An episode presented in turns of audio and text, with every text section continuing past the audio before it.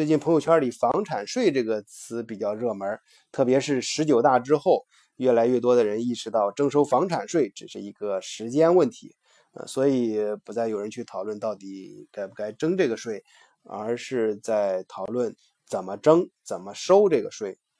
其实呢，我一直都想做一期关于德国房地产和房产税的节目，因为以德国的经济地位。和它的工业发展水平，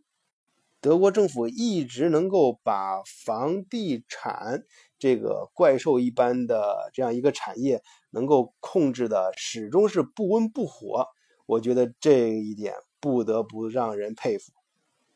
经过很久的思考和观察，我意识到其中一个非常关键的，呃，并且可操作的环节就是。房产税。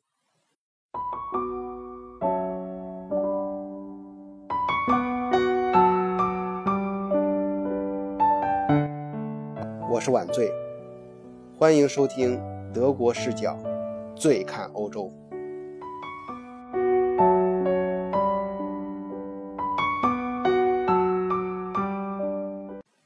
几年前，我听到过一个华人夫妇买房的故事。他们通过自己的辛勤工作，在德国买了一幢国内不敢想象的大 house 啊，也就是别墅。在购买过程中呢，他们突然发现，德国银行对于有工作的人啊的这个放贷条件是非常宽松的，而且利息非常低，低到国内无法想象。呃，有些部分的贷款甚至是百分之零点二和零点三。啊，当然有些是一点，最多的是百分之一点多，有的是百分之二点多，最后综合下来的贷，综合综合之后的一个贷款利率呢是就是百分之二左右。当然这两年呢，我听说，呃，根据我自己还有朋友的经历，就是利息就更低了，甚至不到百分之一平均之后。于是呢。这夫妇两个人就想，干脆他们再买一套房，这样子的话，他们可以把一套房用来自己住，另外一套房租出去，然后用租金来还房贷，还一套房子的租金来还两套房子的房贷。于是他们又买了一套较小的窝弄啊，就是单元房啊，他们自己家呢就直接搬到这个单元房里面住，把相对来说比较大的这个 house，呃，这个别墅租出去啊，这样的话。呃，他就能获取呃更多的租金啊，这种理财的效果就会更好。呃，显然这是一个非常聪明和而且是很合理的一个理财呃的办法。这样的话，经过呃一二十年，或许他们就能够很轻松的还上房房贷，而且自己还能够有额外的积蓄。呃，整个呃最重要是他们还可以落下两套房。呃，于是他们就很快在网上开始发广告。很快呢，他们就找到一个德国家庭，啊，呃，来看房呢是一对德国夫妇，他们还带着两个孩子，啊，他们的无论是着装啊，还是言言谈举止，看上去都很得体大方，像是典型的德国，呃，中产阶级，至少是打工一族吧。呃，于是这对华人夫妇呢，就很快跟这个德国家庭签立签订了这租房合约。啊，这个这个合约合同一旦签字完成，啊，两个人算是心里面松了一口气，想着忙忙碌碌这么久，总算是有这么一个结果啊，以后可以过上幸福的日子了。可是这幸福的日子没到两个月。两个人就发现了，他们从签这个合同开始之前所谓的那些辛苦和后面的麻烦相比，那不过是九牛一毛罢了。实情起初呢，他们还没有太在意，也就是没有收到对方的房租而已。那他去上门找。呃，对方催房租，对方就是非常客气的招待他们，然后并且给他们说明他们只是目前上手头上出现一些问题，然后是公司里面可能有些麻烦，嗯，所以没有按时领到工资啊，希望能够稍微晚上半个月，后面再交房租。呃，并且还答应适当的给他们一些补偿啊。这对夫妇呢，一看啊，德国人嘛，应该是比较讲信誉的啊，所以说就没太当回事儿。结果，呃，这个事情过去半个月，呃，之后呢，没有任何新新的消息，甚至又等了一个月，又等了，甚至等了又等了两个月，对方还是没有交房租啊。这个时候他们就有些呃觉得不对劲儿了，上门再去找了，开门一看，我天哪，跟那简直和他们之前所想象的和之前看到的完全是，嗯，就是两个世界。房子里整的乱七八糟，然后一打听才知道，这个两个夫妇呢就。呃，已经失业了。再看地上到处都是那种啤酒瓶，散落的啤酒瓶，啊，两个孩子也像是照顾的很不好的样子，啊，嗯，他们，呃，这这次呢，以这这两这这个德国夫妇就就就呃，就没有，就甚至都没有给他们再像以前那样子找什么托词了，也没有说呃什么再再再补交的事情，直接就是告诉他们，我没。没钱了，我不交了房租，那我不知道该怎么办，反正我不交了。这下这中国夫妇就不干了，这气坏了。那这这怎么能行啊？这天底下哪有我们签了合同啊？我又不是做工业的，我也不是说，呃，我们也不是发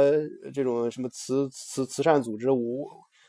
那那哪哪有就是说白住我们房的这个道理啊？所以说那夫妇两个人最后没办法，就只能去打官司。打官司呢？这个在德国打官司呢，因为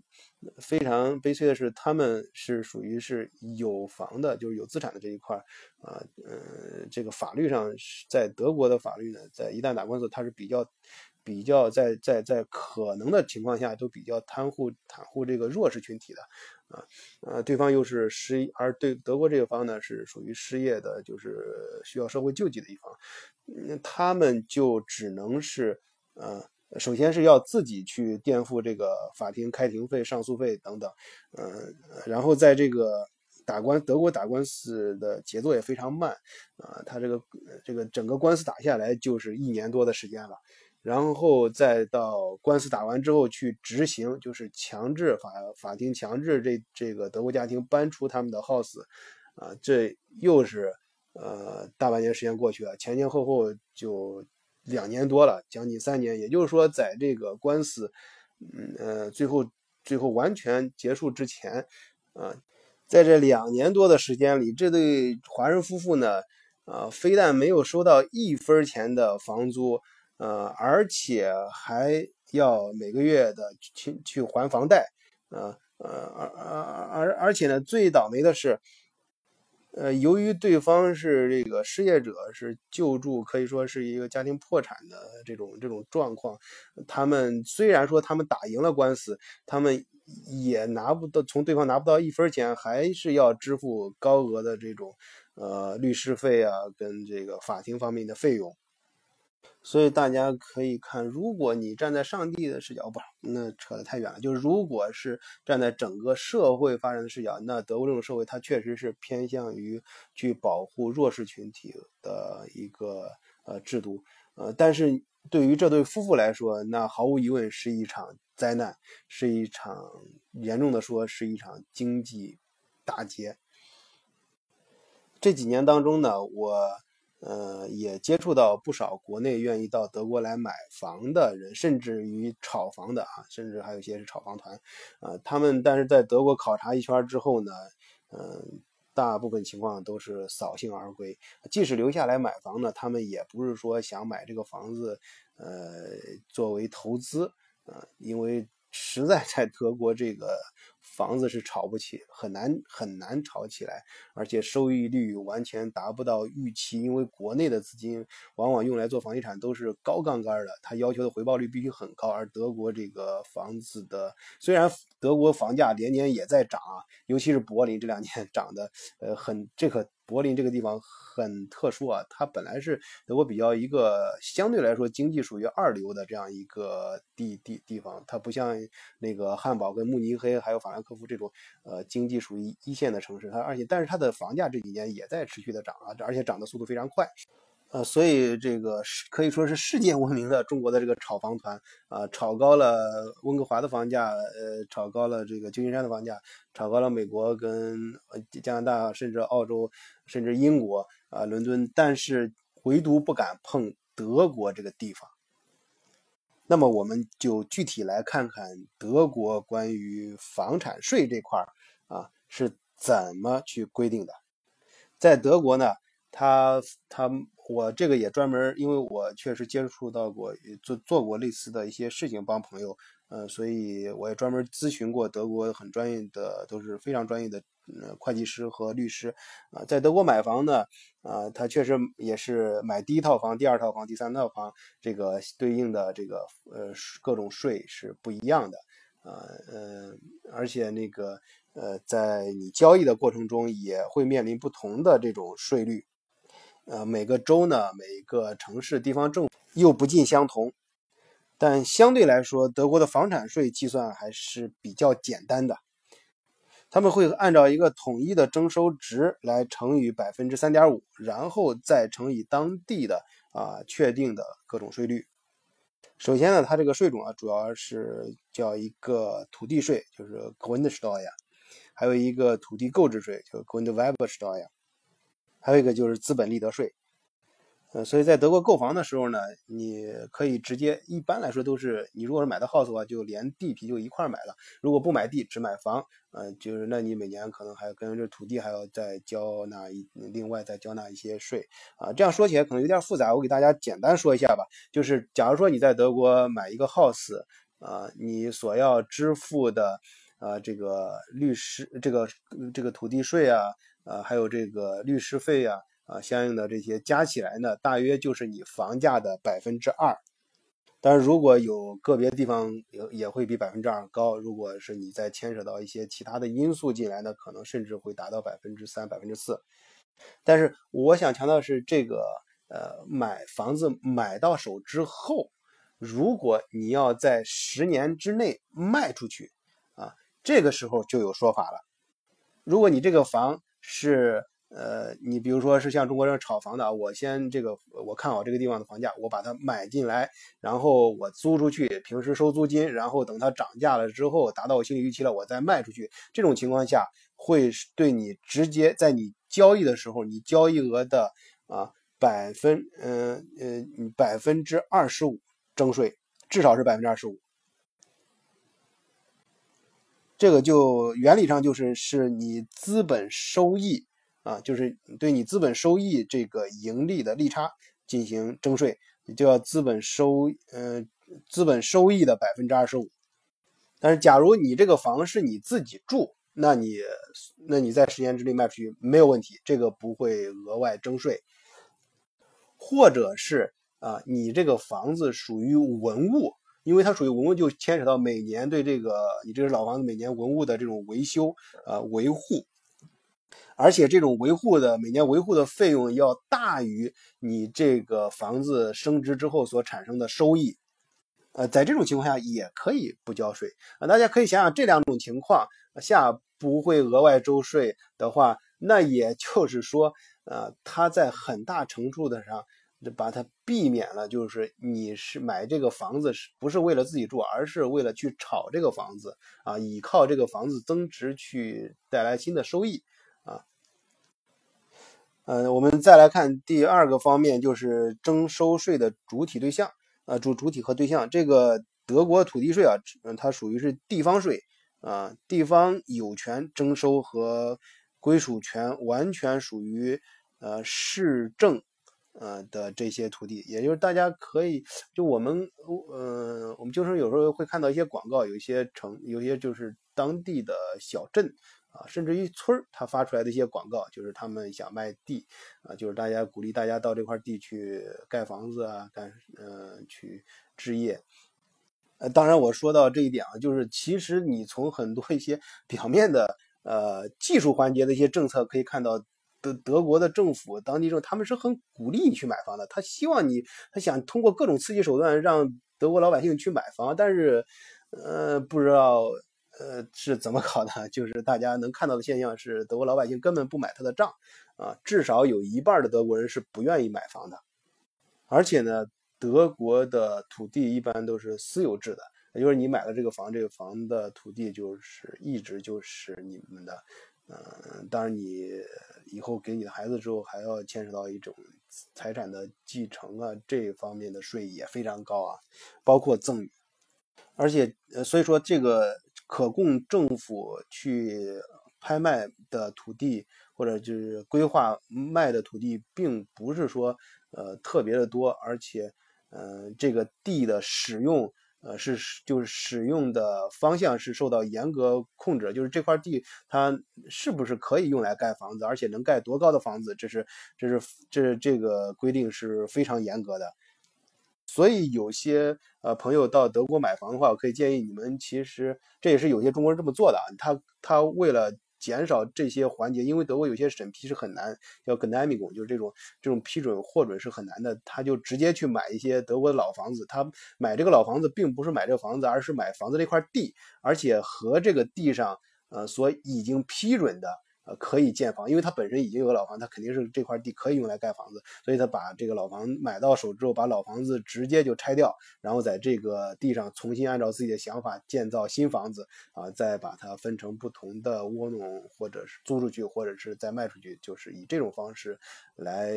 可以说是置业吧。他这种但很难谈上操作了，但但是。但是可以给你和自己，就是以后留下一个产业啊，就是呃收益有一个稳定的收益啊。所以呢，在德国，你如果是呃直接去买地的话，它呃它有一个嗯土地购置税啊，在买卖呃土地这个这个所有人呢，他进行更换，你从别人手上买过来土所有权进行更换的时候，呃要。支要一次性呃支付，相当于购买价格的百分之三点五啊，作为土地购置税啊，在汉堡和柏林这个更高，这个土地购置税的税率能够达到百分之四点五。呃，所以呢，就是大家可以看到，要想免去啊这个呃额外的或者是高的这种税率，除非你是很有钱不在乎啊，那。要想免，对于普通老百姓来说，你想免去，呃，或者是对于稍微有点钱的中产阶级或者小资这种阶这种家庭来说，你想去，呃，免掉这个额外的这个税的话，只有两种办法，就是一是你这个房确实是用来自己住，二是它是一个文物，你每年要交很高额的这种，呃，文物，呃。呃，这个房产的，就是维护的费费用啊。这之前我也我们也听到一个，我们刚来德国的时候听到一个笑话嘛，当时不太懂，现在算是理解了。因为当时是说施罗德他遇任之后呢，呃，就卸任之后有有人想送他一个德国的城堡啊，就是当地他可能给人家帮了不少忙吧，人家想送他一个城堡就白送给他，但是施罗德不敢要啊。为什么？这个文物他每年的这个城堡的维护费用太高了，他根本交不起。啊，那么我们下面通过这些这些事情，我想强调的一个一个一个呃什么什么事儿？我想强调是德国通过他这一系列政策可以看出啊，他们在德国在这个呃住宅建设法中，这也是他这个法规的规定啊，这个房子建设的时候是要考虑到公共利益和福利的，这是一个基调。其实这也就是德国房地产的一个基调，啊，他们重点要一或者说一定要考虑到中低收入群体。这个基调呢，说白了就是说，我就他他从各种手段去规定了，让德国这个房地产制度啊，它其实说白了就是为穷人服务的。这就让很在德国生活的人就有一种感觉，就是。你你你没有房子，而且就是普通很多，确实我也找一些德国人聊过天，他们有些是收入确实不错的，但是他就愿意租房子住，啊，他这样子的话，那那你想他，呃，那么我们从另外一个就我们中国人想比较接受的一个想法来说，那你没没有房子不就是无产者吗？你这种，呃，就是那你肯定就是相对来说是比较穷一点，你对政府的这种影响力可能会小一点了。呃，其实呢，根据根根据我的观察，其实事实恰恰相反，就是这些呢，你想这些人，他们把他们有限的收入啊，更多的用来享受生活，然后他们会更在乎生活质量啊。这些人其实他他们是更在乎政府的政策。而且即使他们在买购购置房产或者是呃去交交房交房租的时候，他们也非常心甘情愿的交一些租金，啊，因为他们知道他们这个呃税呢交的税会用在公共设施建设和一些有利于他们能够感受到的这些呃公共设施的提升上，这种环境的提升啊，呃这这就这就导致他们对政府的。就是从从从主观层面来讲，他们对政府的监督的这种欲望其实是更强的，而且效果呢应该会更好。为什么呢？因为大不了呢，他们反正没房，就是大不了老子跟你不玩了，他们可以用脚来投票。那这种思想呢，其实在德国是一个典型的代表，在很多欧盟国家都普遍存在。所以说，也正是这个原因，在欧盟统一和分裂这种大是大非的问题上，这欧洲啊也能分出六大部落来。我今天呀，就在欧盟的一份政论方面的杂志上读到过，读到了一篇非常有意思的文章啊，它就是研究了。这个欧洲的六个六大政治部落，这六大政治部落是是个怎么样的一个存在呢？它实际上是按照对欧盟统一这种政策的拥护和反对，以及中间派和和质疑派，还有一些呃混合的这种不同的观点呃分的呃六大派。它其中这个这个这篇文章，它是调查了。呃嗯问嗯调查了有一万啊一万个呃欧盟的人分别在呃十个国家十个欧盟国家，呃其中最大的这个派别呢是占百分之三十六，就是犹豫被称为他们他们被称为犹犹豫不决的欧洲人啊，他这些欧洲人呢，他首先是呃非常自己因为也会因为自己属于欧盟而感觉到非常的自豪。